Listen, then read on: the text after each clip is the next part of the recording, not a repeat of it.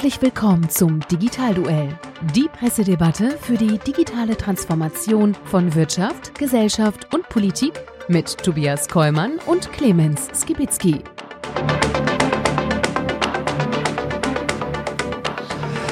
Hallo und herzlich willkommen zum Digitalduell, unsere Pressedebatte rund um das Thema digitale Transformation. Mein Name ist Tobias Kollmann und mit mir gemeinsam im Ring ist wie immer Clemens Kiwitzki, heute mal lauter.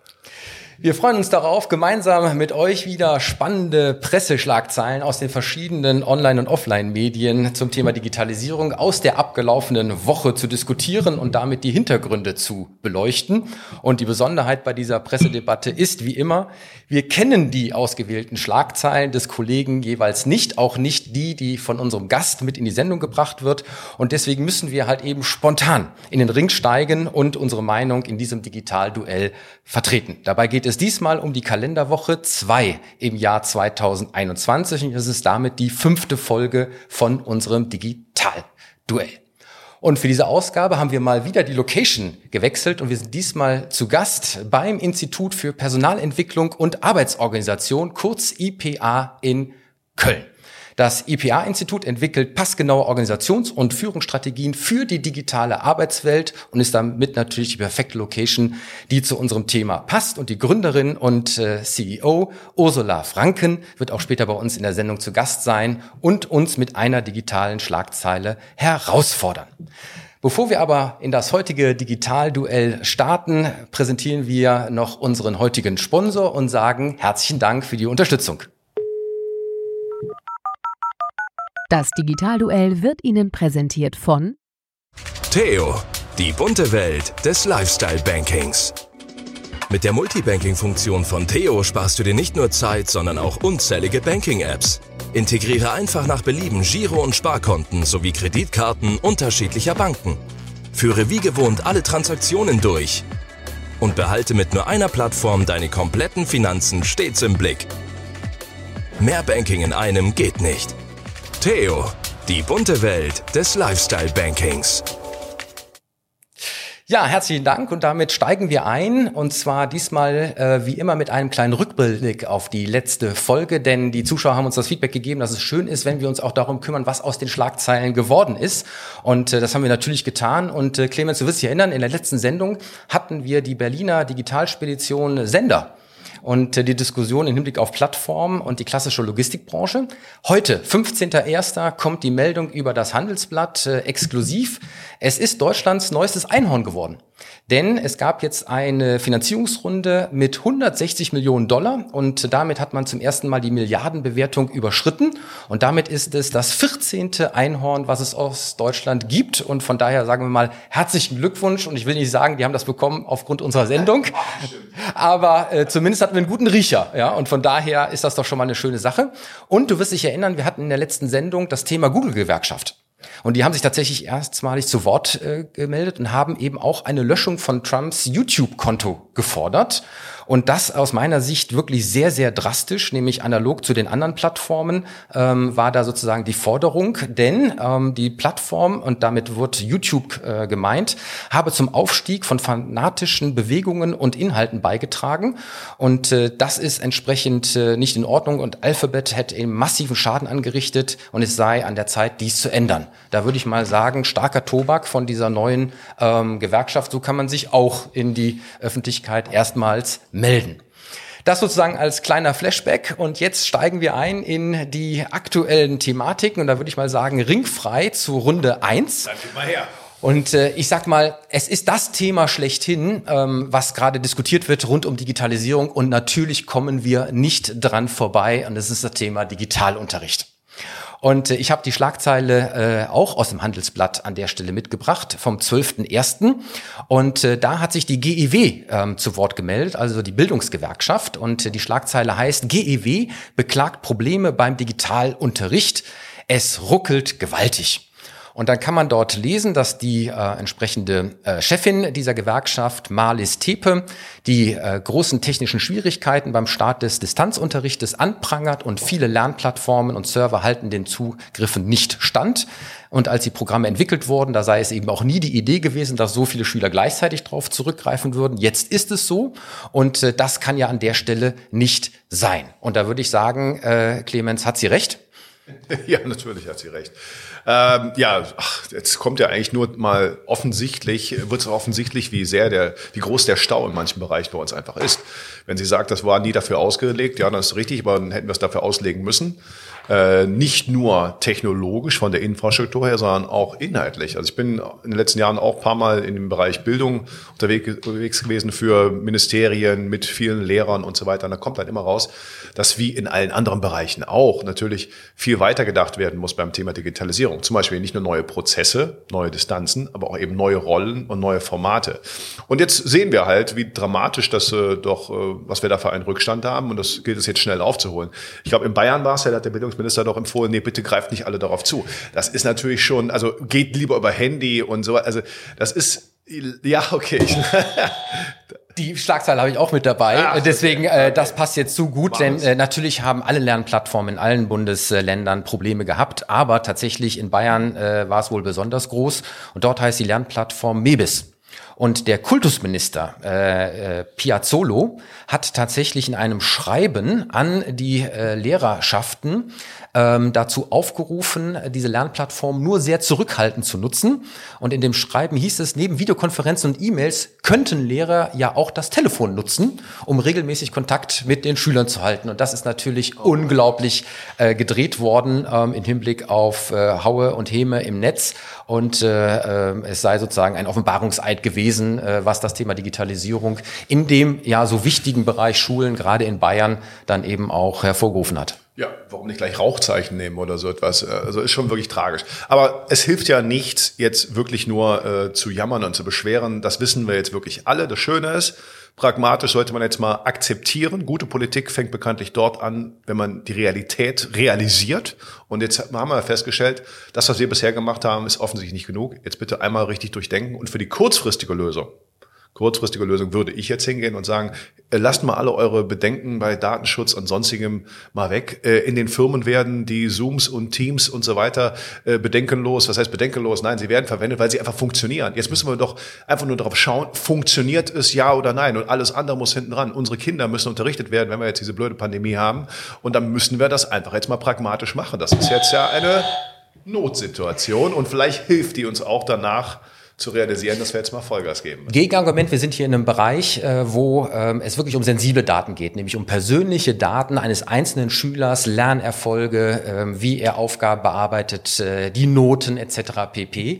Und da haben natürlich schon sehr, sehr viele Angst, dass wenn man dann eben über andere Systeme geht, ja, und diese Daten durch ein Leck verloren gehen, dass es da wirklich ans Eingemachte der Persönlichkeit ja, geht. Wenn hätte, was könnte alles passieren? Wir können auch im Flugzeug steigen und abstürzen. Also es geht doch darum, dass wie immer in Deutschland dieses Totschlagargument, es scheint ja Artikel 0 des Grundgesetzes zu sein, Datenschutzrisiken ausmerzen zu 0 Prozent.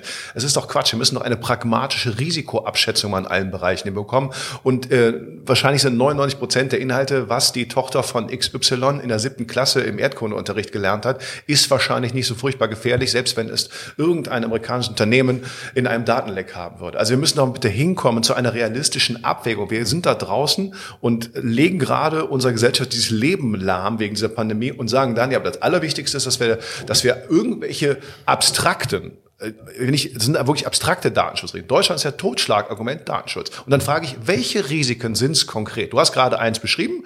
Ja, da könnte jemand vielleicht mal gucken, wie du äh, vor ein paar Jahren dann mal äh, Aufgaben arbeitest. Ich sag mal, in 99,9 Prozent der Fälle wird das sein, so what? Im Vergleich zu dem Schaden, den wir dann nehmen. Also es ist doch immer im Leben so, dass wir eine Zielabwägung machen müssen. Wir haben immer einen Trade-off. Ich finde es ja an der Schlagzeile besonders spannend, dass ausgerechnet jetzt die Lehrergewerkschaft sich beklagt, ja. dass das Thema nicht funktioniert. Denn wir wissen ja alle, vor Corona waren ausgerechnet die Lehrer diejenigen, die sich am meisten dagegen gewehrt haben, dass Digitalisierung in den Schulen, in den Schulformen, in den Plattformen überhaupt erstmal Einzug hält. Da sag ich, Nein, nicht alle. Ich habe auf sehr vielen Veranstaltungen geredet, wo echt total engagierte, progressive Lehrer gearbeitet äh, haben an den Themen. Die kamen an einem Samstag, ich weiß noch, hier in Köln war eine große Veranstaltung mit über 1000 Leuten, die kamen am Samstag alle zusammen, um sich auch mit dem Thema zu beschäftigen. Ich war da einmal Keynote-Speaker, dann in, in Hessen habe ich genau das Gleiche gemacht. Also es sind schon sehr, sehr viele. Ich gebe dir aber recht, die Gewerkschaften der Lehrer, ich kann mich noch erinnern, da glaube ich, der das aber drei, vier Jahre her, der hat gesagt, nee, man sollte nicht das WLAN fördern in der Infrastruktur, sondern lieber das Geld in Bibliotheken stecken. Also das ist natürlich wirklich nicht, worum es geht. Äh, ich erwarte eigentlich von den äh, Lehrern, dass wir die nach vorne lassen müssen, die progressiv das, die neue Welt annehmen wollen. Wir werden jetzt einfach an einer neuen Welt ankommen, sind es ja schon zwangsläufig und sehen, wo es eben hapert. Ich glaube ja, dass wir nach der Pandemie äh, Gefahr laufen, alles wieder zurückzudrehen. Ich hoffe nicht. Ich hoffe, wenn die Infrastruktur einmal da ist und gelernt wurde, was gut funktioniert und was nicht gut der funktioniert. Genau, der Gewöhnungseffekt. Ich habe aber gelesen, glaube ich, in Norwegen, die haben immer schon auf Distanzunterricht äh, das festgelegt, weil sie einfach in vielen Gegenden immer Distanzunterricht machen mussten, weil Schnee verstreit, äh, also verschneite Straßen Leute gehindert haben und das ist das Normalste der Welt. Und ich glaube, auch hier, nehmen wir doch mal, gehen wir mal weiter. Vielleicht werden wir eine Mischung haben. Präsenzunterricht, aber für alle die, die gerade, was, die sind krank zu Hause, die, ich weiß nicht, was haben ihren Fuß gebrochen, die können doch alle jetzt teilnehmen, ist doch kein Problem. Problem.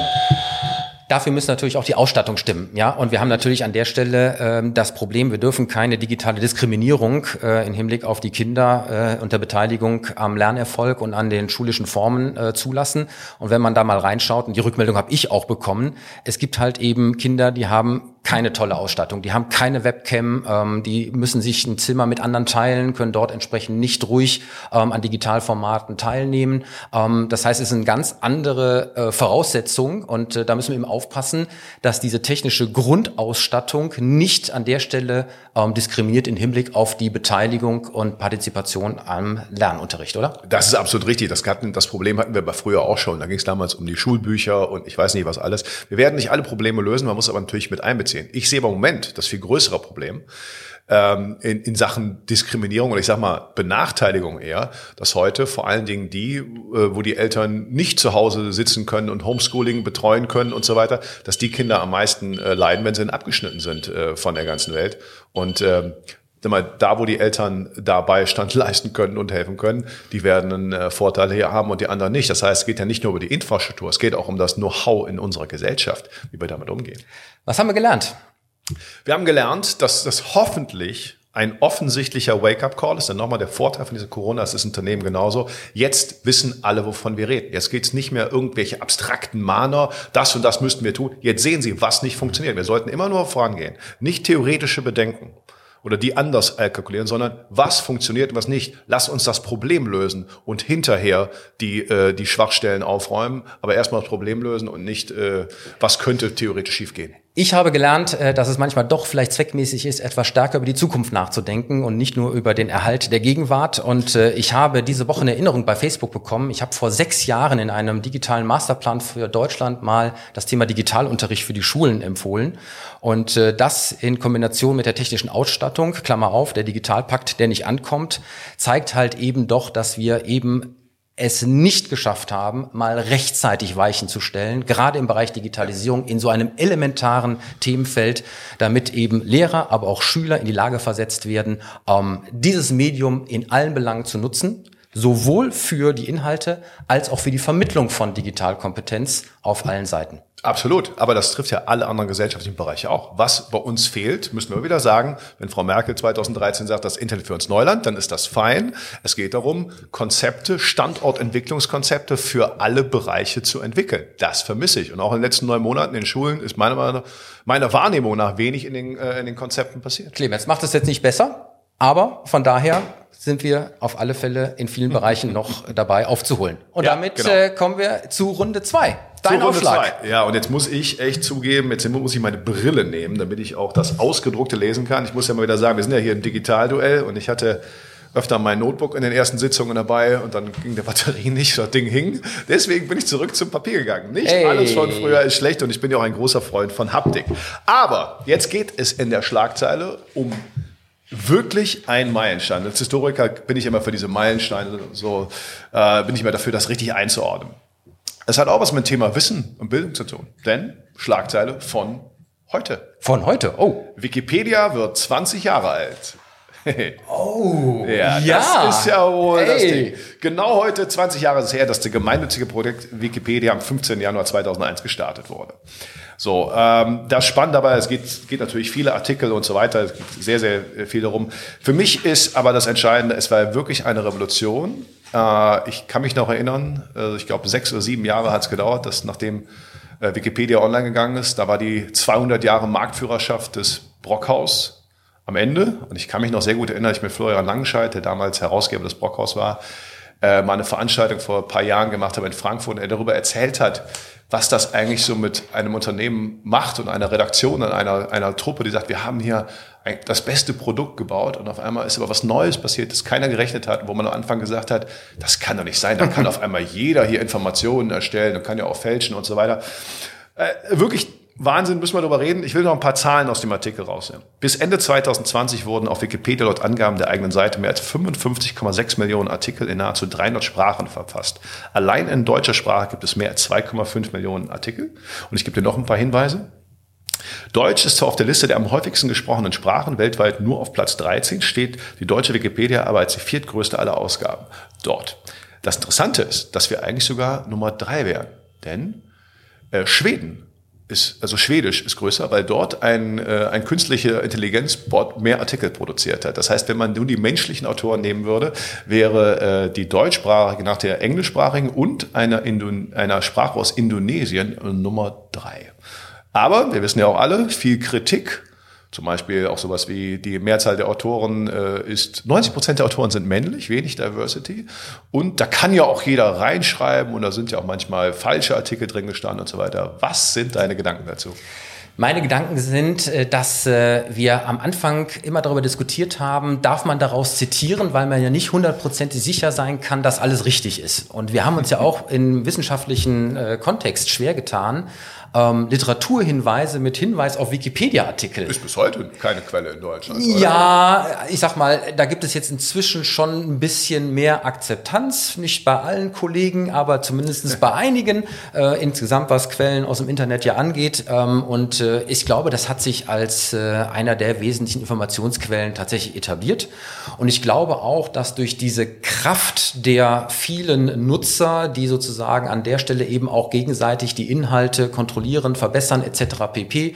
Ich sehe es an meinem eigenen Antrag, ähm, der tatsächlich regelmäßig einmal im Monat irgendwie von jemandem gecheckt wird äh, und verbessert wird, ähm, dass an der Stelle tatsächlich man wirklich von einem gewissen ähm, selbstregulierenden Wissensmedium ausgehen kann, was seinen Stellenwert schlicht und ergreifend äh, berechtigterweise gewonnen hat. Es sollte vielleicht nicht nur die einzige Quelle sein. Ja, das heißt, ähm, das Herausfinden von verschiedenen Quellen in Hinblick auf Informationen, die auch miteinander zu vergleichen, abzuwägen, verschiedene Meinungen an der Stelle auch gegenüberzustellen, ist etwas, was ich doch dann ans Herz legen würde, nach dem Motto Wikipedia okay, aber vielleicht dann tatsächlich nicht nur, ja, sondern eben nur als ein Teil eines gewissen Quellenkanons, der eben für die verschiedenen Arbeiten ähm, herangezogen werden kann. Aber die Erfolgsgeschichte ist ja da und ich glaube, äh, Clemens, du kannst dich auch erinnern, damals war das immer eines der Beispiele schlechthin für digitale Transformation. Ja. Wikipedia gegen Brockhaus. Ja. ja Brockhaus gibt's nicht mehr, ja. Ähm, zumindest äh, äh, weiß ich nicht mehr, dass ich das letzte Mal die reale Ausgabe eines Brockhaus in, weiß ich, was ich, 24 Nein, Bänden? 2000, ich meine, also ich glaube 2013 wurde der Vertrieb des Buches eingestellt ja. und die Ausgabe war schon ein paar Jahre alt. So, das heißt, äh, äh, ich glaube, da haben wir einfach mal gesehen, wie so ein Siegeszug aussehen kann, ja. Und ich glaube, zu Recht, aber eben nicht nur als alleingültiges. Das wäre mir an der Stelle eben wichtig und da sage ich auch eben mal meinen Studenten an der Stelle, ja, natürlich dürft ihr da reinschauen, aber verifiziert das, nehmt andere Quellen dazu, macht eine entsprechende Mischung und setzt nicht nur und ausschließlich zu 100 Prozent darauf, aber für die Alltagsinformation ein perfektes Medium. Aber diesen Hinweis mit dem äh, setzt nicht alleine darauf, der muss natürlich für alle anderen auch gelten. Ich kann mich noch erinnern, wie damals es hieß, da kann ja jeder reinschreiben und hier sind lauter Experten. Und da habe ich immer gesagt, dann schaut euch doch einfach die Ergebnisse an. Und meiner Kenntnis nach hat Wikipedia gegen jede Enzyklopädie, die damals so im Wettbewerb stand, weltweit gewonnen. Sie waren schneller, sie hatten weniger Fehler, weil das System Crowdsourcing eben nicht nur jeder konnte Informationen erstellen, es konnte sie auch jeder korrigieren. Ich kann mich trotzdem an ein paar Geschichten erinnern, um jetzt mal eine Kontraposition aufzubauen, Ja. äh, dass ähm, es schon ein paar Manipulationen nachweislich gegeben hat bei den entsprechenden Wikipedia-Einträgen und ähm, dort eben auch mal bewusst versucht wurde, im Hinblick auf einzelne auch bekannte Persönlichkeiten ein paar Dinge reinzuschreiben, die tatsächlich nicht stimmten. Absolut richtig. Aber ist das früher bei anderen Enzyklopädien nie passiert? Das ist ja die Frage. Also es war insgesamt waren, also bei den Tests, die gemacht wurden, kann ich mich erinnern, gab es weniger Fehler. Das heißt ja nicht, dass das eine war fehlerfrei, nur weil es vorher da war. Wenn das dann nämlich einmal falsch drin stand, stand es erstmal drin. Ja, aber es gibt natürlich immer bei den alten Brockhaus-Varianten gab es natürlich immer eine Redaktion, die sozusagen kontrolliert hat und die dann auch sozusagen mit ihrer Glaubwürdigkeit und ihrem Vertrauen dahinter gestanden hat. Übrigens, was ja eigentlich für die Zeitungen ja auch gilt mit den Redakteuren, die eigentlich sozusagen für Qualität und Sicherheit der Informationen an der Stelle sorgen sollen, wenn wir mal die Relotius-Geschichte bei äh, Spiegel äh, an der Stelle außen vor lassen. Ähm, das heißt, es gab immer eine In- Kontrollinstanz oder ich sage mal eine Qualitätsinstanz. Gibt es heute auch? Da ist die Masse und nicht der Einzelne. Nein, nein, und was nein, ist jetzt besser, oder? Nein, ja, genau, das ist die Frage, was ist besser. Also ich habe mich schon ein paar Mal über Wikipedia geärgert, muss ich sagen. Also es ging auch da in dem Fall über meinen YouTube, äh, Quatsch, Wikipedia-Eintrag. Da wurden erstmal rigoros Sachen rausgestrichen. Und dann wurde es, nee, das ist zu werblich, das ist zu das, äh, du bist als Autor, aber da nicht und so weiter. Und dann habe ich erstmal verstanden, wenn man bei Wikipedia dann auf diesen Bearbeitungsmodus geht, dann sieht man ja diese Community, die dahinter ist. Das sind vielleicht keine hoch angesehenen Redakteure im ehemaligen Sinne, das heißt die alten, das sind aber neue.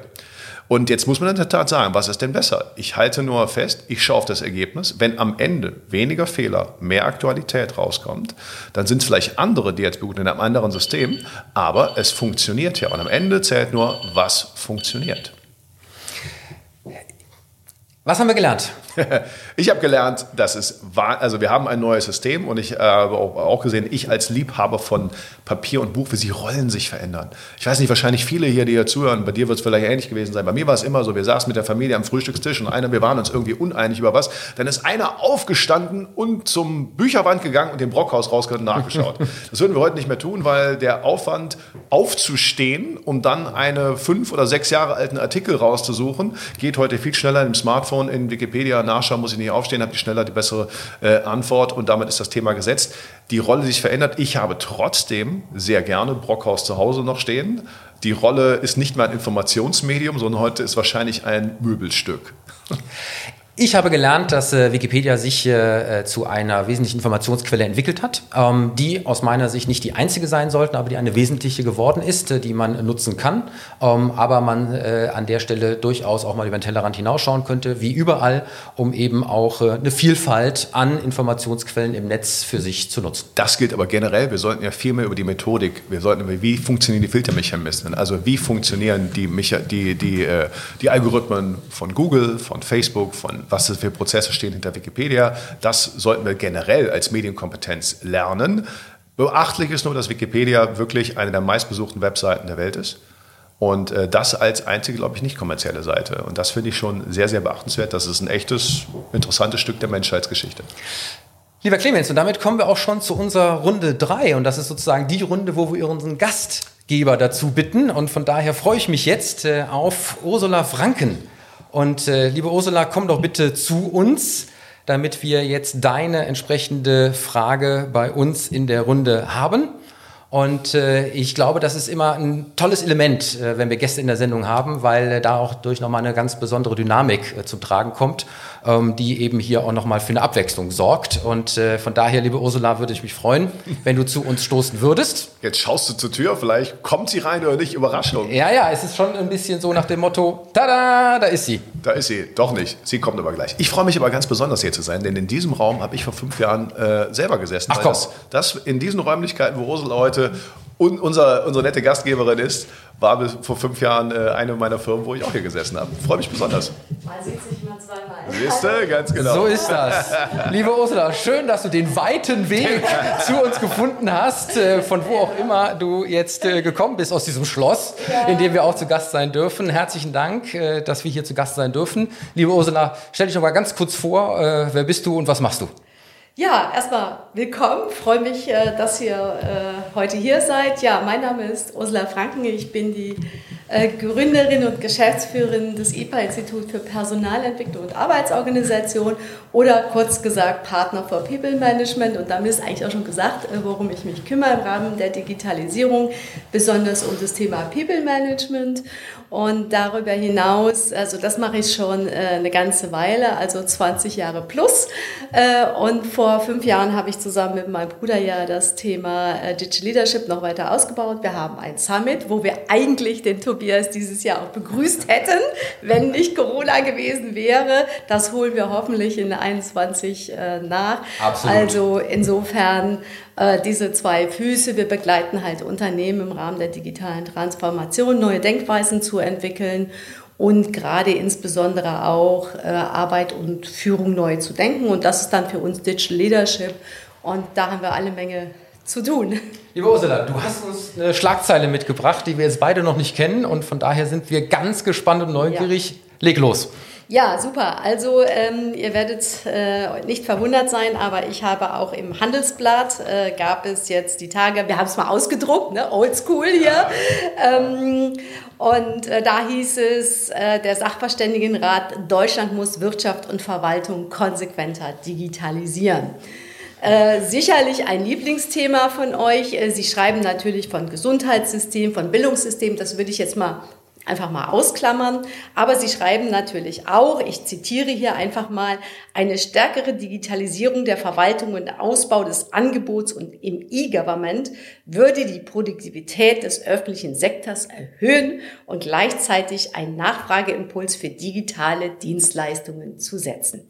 Wir selber sind auch unter anderem in verwaltungsnahen Institutionen unterwegs, von daher interessiert mich das Thema natürlich. Also Frage an euch, äh, Notwendigkeit erkannt, aber ist das Mission Impossible? Fragezeichen. Was für eine Frage E-Government. Da, also, das ist schon wirklich so mit das dickste Brett, was man bohren kann, oder Clemens? Ja, das stimmt, aber ich bin trotzdem sehr, sehr froh, dass der Sachverständigenrat äh, sich jetzt endlich mal dazu, also muss man sagen, warum nicht schon viel, viel früher mit ja. viel größerer Dringlichkeit, weil da geht es natürlich um gesamtwirtschaftliche Produktivität ähm, mit, mit ganz, ganz ausstrahlenden Effekten.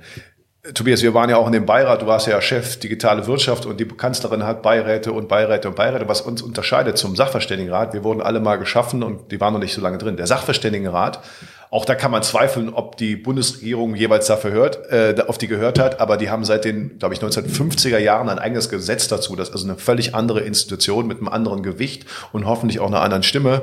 Insofern hoffe ich, wenn die jetzt mal richtig anprangern, dass dann eben mehr passiert, denn die Effekte sind ja wirklich eklatant. Wir haben es ja bei Corona gesehen. Ich glaube, viele, äh, ich glaube, bei Finanzämtern war es teilweise, die saßen im Homeoffice aber leider saßen sie nur zu Home, also nur Home und nicht im Office, weil halt keine Leitungen, keine Rechner da waren, äh, dass sie von zu Hause hätten arbeiten müssen. Teil der öffentlichen äh, Genau. Und wenn wir das jetzt sehen, also da, wir, wir haben das jetzt alle, glaube ich, durch Corona zu Genüge gesehen, dass die Gesundheitsämter da machen. Wenn ich diesen Inzidenzwert sehe, ja, wir können dann mit den Methoden nur das nachverfolgen bei 50, dann sage ich ja, dann öde mal die Produktivität. Wenn du das alles digital machen würdest, dann könnten wir vielleicht mit 200, 300, ich weiß nicht, was hinterherkommen. Das heißt, das ist natürlich, jetzt sieht jeder, wo der Stau ist, so ähnlich wie bei den Lehrern eben. Die Geschwindigkeit des Fax lässt sich nicht beliebig erhöhen, haben wir festgestellt. Also tatsächlich hat das Finanzamt, um jetzt mal das Finanzamt hier an der Stelle äh, auch zu retten, auch während Corona es geschafft, rechtzeitig äh, meine Steuerzahlungen vom Konto einzuziehen. Ach, super. Ja, ja das, das geht. sind ja bestehende Strukturen, das stimmt. Das, das geht. Ansonsten ist natürlich das Thema E-Government insofern äh, schwierig und auch wirklich unfair teilweise. Warum? Weil ja auch immer Estland genannt wird, die baltischen Staaten, wo alles viel besser ist und so weiter. Viele vergessen dabei, die konnten, als sie ihr Staatsgebilde aufbauen konnten, eben schon auf Digitalisierung zurückgreifen und das eben von von neu auf äh, hier einsetzen. Wir schleppen natürlich immer noch alte Strukturen, alte äh, Netzwerke, alte Datenbanksysteme, alte Systeme mit uns rum. Das auf neue umzuschalten, mit allen diesen Datenmengen, auch im Hinblick auf, was die Bevölkerung angeht, etc. pp, mit allen entsprechenden ähm, zugehörigen Prozessen, ist tatsächlich ein, ein ich sag mal, eine unglaubliche Aufgabe, äh, die eben auch noch erschwert wird dadurch, dass wir in den einzelnen Ländern eben unterschiedliche Systeme haben. Ja, von daher muss man an der Stelle sagen, wir kommen von einer anderen Position aus, ja, wo es darum geht, alte Systeme in neue, moderne Systeme zu migrieren, um damit auch neue Serviceleistungen anzubinden. Und das funktioniert eben nicht. Es ist eben leider nicht so wie vielleicht in anderen Bereichen einfach nur mal eine Schnittstelle bauen und dann hab ich's.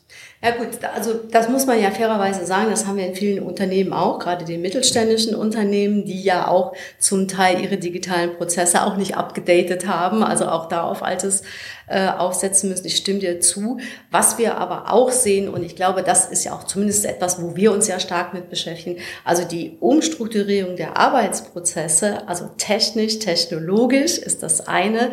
Gleichzeitig reden wir aber auch über eine andere, völlig andere Arbeitskultur, eine völlig andere Arbeits, ja, einen, einen, einen anderen Arbeitsprozess, andere Schnelligkeiten, andere Geschwindigkeiten, alte, andere Flexibilisierung, die uns natürlich auch zum Teil, wir wissen das, weil wir haben hier in Köln ähm, eine große Einheit beraten zu diesem Thema. Das heißt, selbst wenn du anders arbeiten willst, stößt du eben auch an Beamtengesetze und ähnliche Dinge, die es uns wirklich auch schwer machen, äh, da auch neue Prozesse und andere Arbeitskulturen noch einzuführen wo du jetzt unsere Heimatstadt ansprichst. Ich sage dann immer so als Beispiel, ähm, nein, es ist kein E-Government, wenn ich äh, nur mein Wunschkennzeichen über die Webseite reservieren kann, um es dann auszudrucken und mitzubringen zur Zulassungsstelle, um nachzuweisen, dass ich auch wirklich re äh, reserviert habe. Das kann es nicht sein, oder? Nein, nein, nein, nein. Clemens, deine Erfahrung Ach, in dem Bereich? Ich hatte, hier letztes, da ging es darum, um meine, ich brauchte nur eine Beglaubigung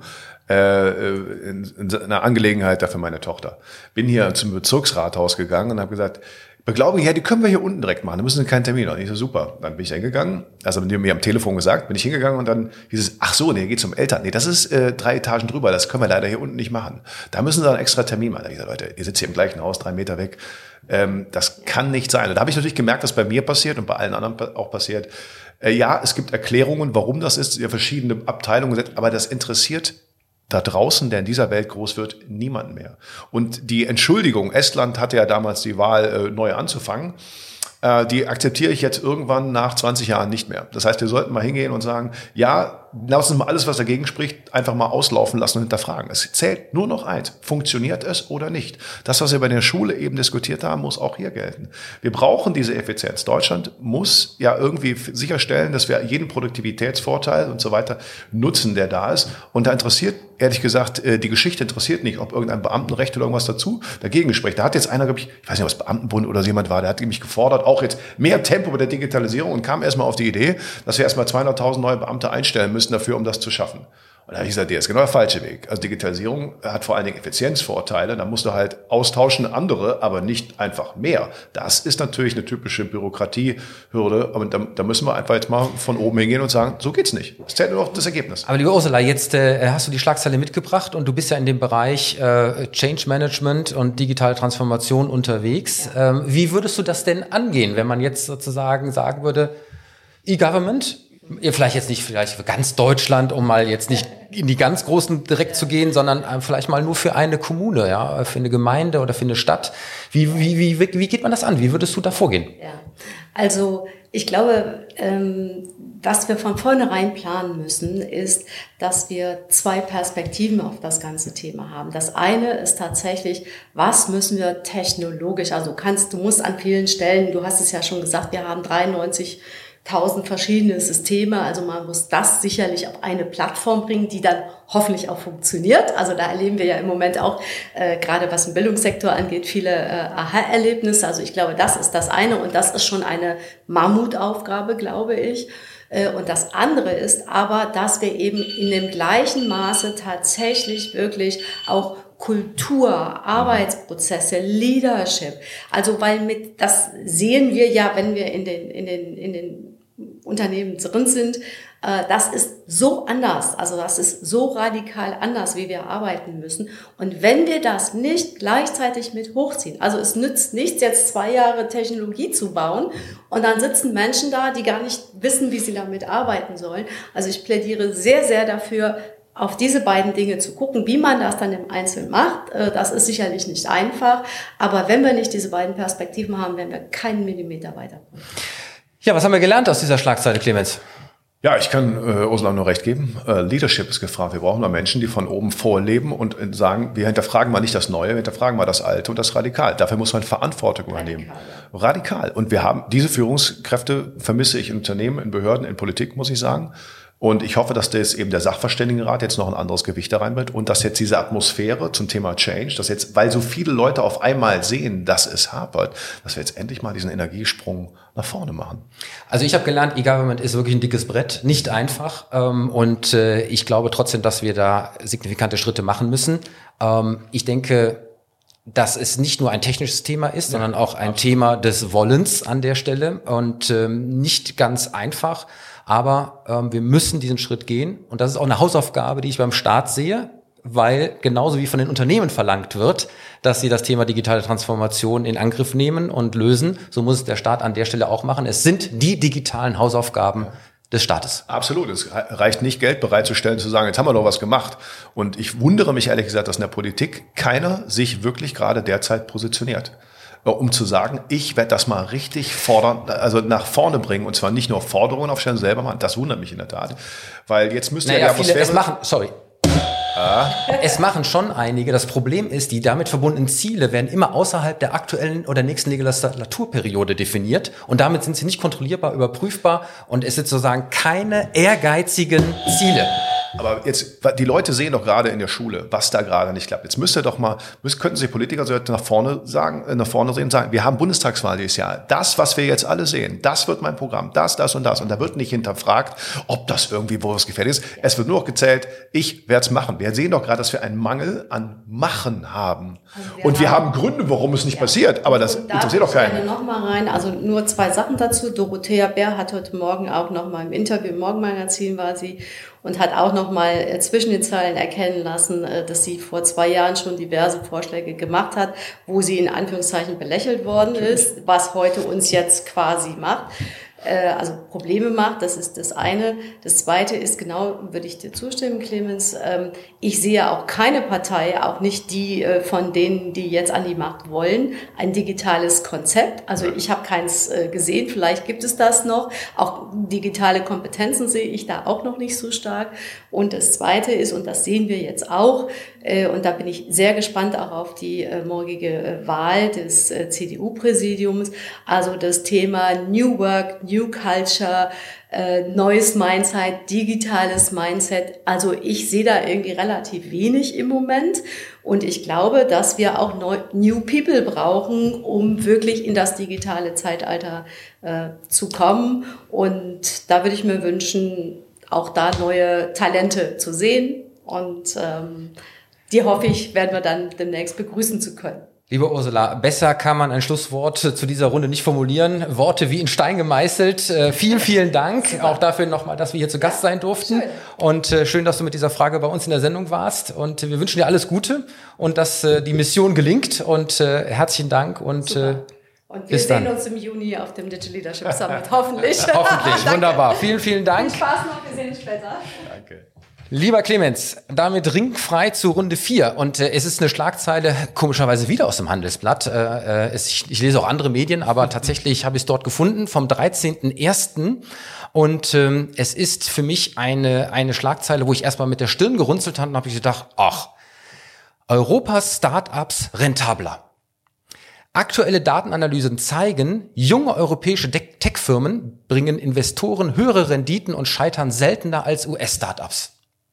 Und das ist eine Studie, ähm, die äh, herausgefunden hat, dass eben Startups für die Investoren ähm, ähm, aus Europa, ja, für die entsprechenden Geldgeber ähm, attraktiver geworden sind als viele US-Startups.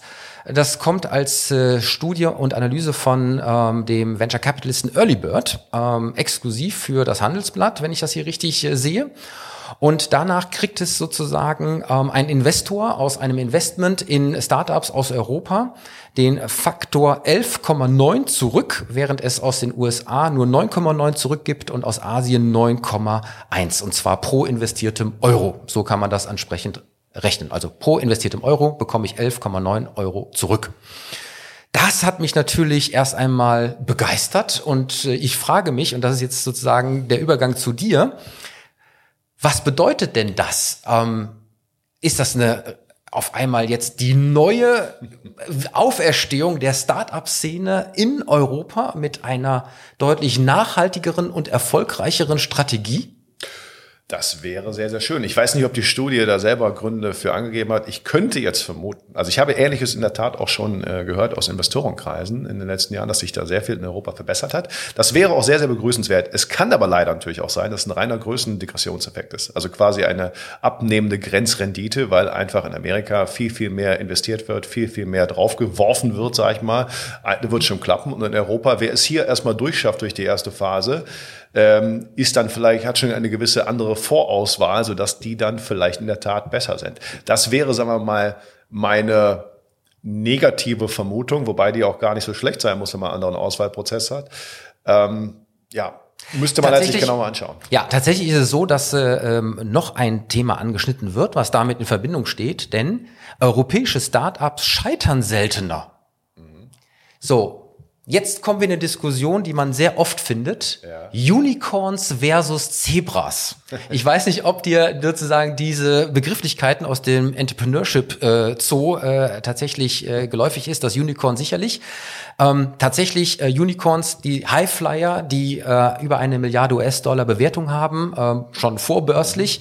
Und die Zebras, die sozusagen nicht so extrem wachstumsorientiert sind, ähm, die sozusagen nicht äh, diesen Skalierungseffekt haben, die aber deutlich nachhaltiger ähm, langsamer, aber beständiger wachsen und damit vielleicht auch eine höhere Robustheit haben im Hinblick auf das Ausfallrisiko.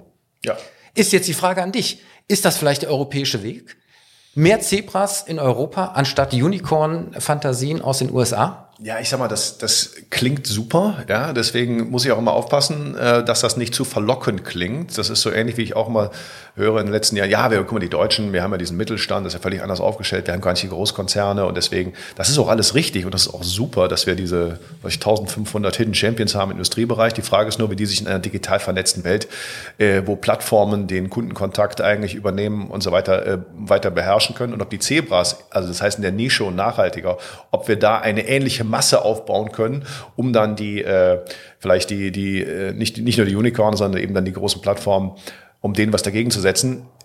Ähm, das wäre eine Hoffnung. Die auch sozusagen die Luft zum Leben lassen ja, für die, die anderen. Genau, ne? das, also ich glaube natürlich, die Netzwerkökonomie ist grundsätzlich völlig anders aufgestellt als äh, das Industriezeitalter mit, mit Wertschöpfungsketten, mit Hierarchien, mit, äh, mit all dem, was wir in der Industrieökonomik gelernt haben ähm, weil eben hier diese Kundenschnittstelle halt da ist und die entscheiden am Ende, äh, wie viel da hinten noch ankommt. Das heißt, ich weiß nicht, ob das, das System das gleiche ist. Es wäre ein versuchbarer Weg, aber trotzdem sollte man natürlich überlegen, wir müssen ja beides machen. Wir müssen ja schaffen, dass wir Zebras haben und große, große, erfolgreiche Plattformen. Genau, es ist wie immer sozusagen das eine tun oder das andere zu lassen. Interessanterweise äh, sieht man aber ähm, auch in diesem Artikel, und ich zitiere, neben Börsengängen, die eben dann spektakulärer in den USA stattfinden von diesen Unicorns, ja, ist eben an der Stelle ähm, zu beobachten, dass wir das in Europa in der Spitze eben nicht haben ähm, und damit eben auch dieser Wachstumskanal oder dieser Exit-Kanal an der Stelle eben noch nicht so funktioniert. Wir hatten dieses Thema auch einmal schon in der Sendung ähm, und ähm, das ist natürlich an der Stelle jetzt immer fraglich, was ist besser, ja? Und setze ich sozusagen auf den einen Hit, der funktioniert äh, und zum äh, börsennotierten Unicorn wird und wo ich dabei bin in den USA, oder setze ich sozusagen auf mehrere solide Startups ähm, in Europa, um eben auch auf die gleiche Rendite zu kommen, bei entsprechendem Ausfallrisiko. Die einen eben deutlich weniger im Scheitern begriffen als in den USA, wo es eben heißt Hop oder Top. Und wenn die Investoren sehen, dass du auch nicht die Chance hast, dahin zu kommen, dann wirst du auch fallen gelassen. Ja, aber die haben halt so viele davon. Ich meine, klar musst du ausgewogen äh, agieren, also standortspezifisch auch in, als Investor. Du brauchst ja nicht elf Torwarte und du brauchst auch nicht elf äh, Stürmer an der Mannschaft, du brauchst halt ein komplementäres Team. Aber äh, es geht ja nicht darum, das ein, auf das eine zu setzen, sondern eben, wenn du halt 20 Unicorner dabei hast, dann ist das auf jeden Fall besser, als wenn du nur zwei dabei hast.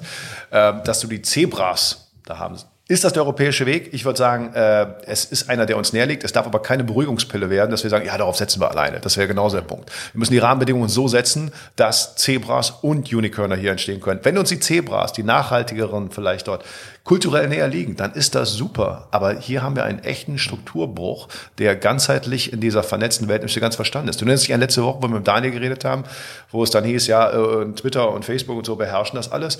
Und dann, ja, aber in Deutschland gilt ein anderes Recht. Wir sind in einer weltweit vernetzten Welt. Das ist jetzt nicht mehr, da zählen die kulturellen Unterschiede ja. immer weniger. Ja, insbesondere weil die Unicorns ja eben auch bei uns vor der Tür stehen. Ja? Genau. Und äh, vor dem Hintergrund. Was heißt vor der Tür? Die sitzen hier im Raum. Oder so. Was haben wir gelernt? Wir haben gelernt, äh, dass äh, es Hoffnungsschimmer gibt für vielleicht europäische Wege dabei. Das finde ich gut. Aber man sollte es eben, wie gesagt, nicht als Beruhigungspille sehen und sagen, ja, ja, das werden wir damit schon machen. Das wird nicht reichen. Ich habe gelernt, dass es eben noch etwas gibt außerhalb den Unicorns, nämlich die Zebras. Und es gibt übrigens noch andere äh, Formen, ähm, die mit den Ambitionen der Startup-Gründer zu tun haben. Wir forschen übrigens gerade selber ähm, in dem Bereich und ich bin gespannt, was dabei herauskommt, denn die Facetten sind deutlich größer als nur nur das eine oder nur das andere. Ähm, und ich glaube auch, dass es vielleicht tatsächlich ein äh, sinnvolle Erkenntnis ist, dass man eben nicht immer nur auf das Maximum setzen muss, sondern es da eben auch noch was anderes gibt. Dieser Artikel hat es aus meiner Sicht sehr, sehr schön gezeigt. Ähm, ich äh, lade alle ein, das über unsere Verlinkung, auch über unsere Kanäle sich dann anzuschauen. Der ist nämlich sehr, sehr umfangreich und zeigt auch im Übrigen ähm, sechs Startups, die Unicorns sind aus Europa, die eben hier ähm, besonders vielversprechend sind. Ja, ich schaue ein bisschen auf die Uhr, lieber Clemens. Wir kommen schon äh, Richtung Ende und äh, damit zu unserer neuen Rubrik. Schlagzeilen, die es wert gewesen wären, in die Sendung zu kommen, aber es aus Zeitgründen nicht geschafft haben. Was hast du da? Ich habe eine, die finde ich wirklich bemerkenswert. Ich freue mich, auch wenn es ein bisschen ja, ein Schmunzel ist.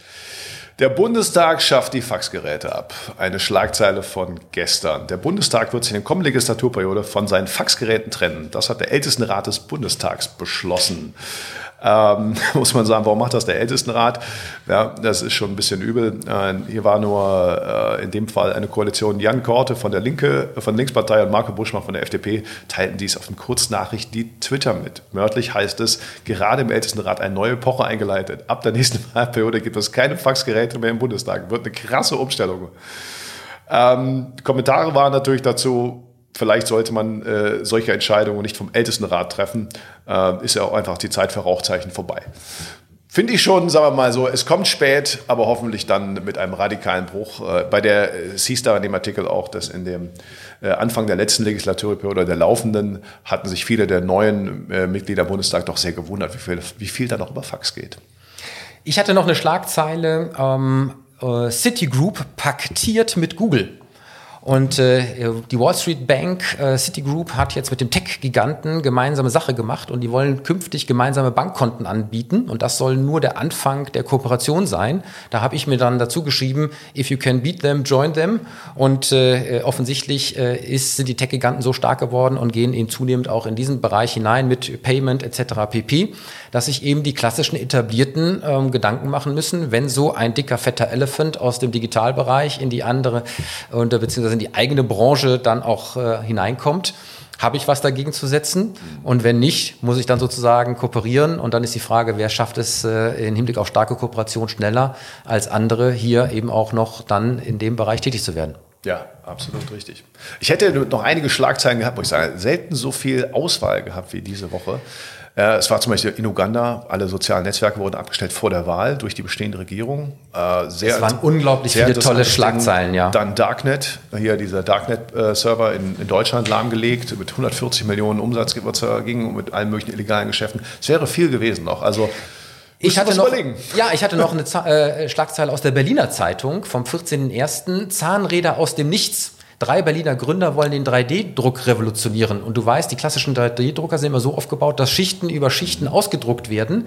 Bei denen ist es anders. Die haben ähm, in einem äh, eckigen Glasgefäß eine Flüssigkeit und ein blauer Lichtstrahl fällt in dieses ähm, Gefäß und wie aus dem Nichts entsteht ein festes Objekt. Die oh. nennen das Xolographie und äh, das soll die Revolution sein. Erinnert so ein bisschen an Replikator bei Star Trek. Äh, die Trekkies unter uns äh, werden sich erinnern. Und im Vergleich zu herkömmlichen 3D-Druckern, die oft mehrere Stunden für den Druck eines Objekts benötigen, braucht diese Xolographie nur wenige Minuten. Und äh, ein Beispiel wird auch genannt. Ähm, man muss nicht mehr das einzelne Räderwerk einer Uhr ausdrucken und dann zusammensetzen. Es wird direkt die gesamte Uhr in einem Prozess hier gedruckt. Und äh, komplettiert. Da würde ich sagen, wenn das gelingt, dann ist das sicherlich vielleicht eines der nächsten Unicorns aus Deutschland. Lieber Clemens, damit sind wir am Ende von unserem heutigen Digitalduell angelangt und wir hoffen, das Ergebnis kann sich wie immer hören und sehen lassen. Deswegen findet ihr da draußen unsere Sendung wie immer über unsere Medienkanäle nämlich die Webseite digitalduell.de und auf den verschiedenen Podcast-Plattformen wie Soundcloud, Spotify, Apple Podcast, Deezer und so weiter sind wir natürlich auch zu finden. Die Sendung zum Anschauen gibt es dann bei YouTube auch wieder mit unserer 360-Grad-Kamera, sodass man sich umschauen kann, auch im Hinblick auf die Gesten, die der jeweils andere zeigt, wenn die Fragen vorgelesen werden. Dort findet ihr uns natürlich auch im Kanal Digital Duell. Unser Twitter-Account ebenfalls unter Digital Duell zu finden. Da posten wir alle Schlagzeilen, die wir heute hier in der Sendung wieder ähm, besprochen haben, sodass man die entsprechenden äh, Schlagzeilen und Links dort findet und nachlesen kann. Natürlich geht das Ganze in so einer Sendung nicht ohne Unterstützung. Deswegen dürfen wir uns erneut bedanken bei unseren Partnern. Gebhard Media, Deutschlands führender und innovativer Podcast-Producer, Shirin de Bruyne, die unsere Stimme zum Intro und gleich zum Outro gegeben hat, Unternehmerin und Kommunikationsexpertin mit Persönlichkeit. Wir bedanken uns bei unserem Sponsor Theo, die Multi-Banking-App und wir bedanken uns natürlich bei unserem heutigen Gastgeber Ursula Franken vom IPA. Wenn ihr Interesse habt, uns mit eurem Digitalunternehmen mal zu einem äh, Digitalduell herauszufordern und uns einladen wollt in eure Räumlichkeiten, dann nehmt doch bitte Kontakt auf über unsere Webseite frei nach den Höhnern. Wir kommen mit allem Mann vorbei. Wir. Hurra, hurra. hurra. hurra. Natürlich könnt ihr uns auch eine Zuschauerfrage äh, zusenden und dafür haben wir jetzt extra eine eigene ähm, Adresse eingerichtet, nämlich frage.digitalduell.de. Wenn ihr also eine Frage habt mit einer Schlagzeile, bitte den Link dazu senden, mit der ihr uns herausfordern wollt, dann könnt ihr das gerne tun. Last but not least, unsere Titelmelodie kommt von musicfox.com. Damit habe ich doch eigentlich schon alles gesagt oder habe ich was vergessen, lieber Clemens? Nö, ich würde sagen, das war alles. Machen wir, lass mal machen, ne? Da würde ich mal sagen, wir sehen und hören uns beim nächsten Digitalduell und äh, ich habe mir einen neuen Abschlussspruch äh, überlegt äh, zum Beendigen der Sendung. Möchtest du ihn hören? Ja, unbedingt. Macht es gut, macht es digital und bleibt gesund. Boah, sehr gut. Tschüss.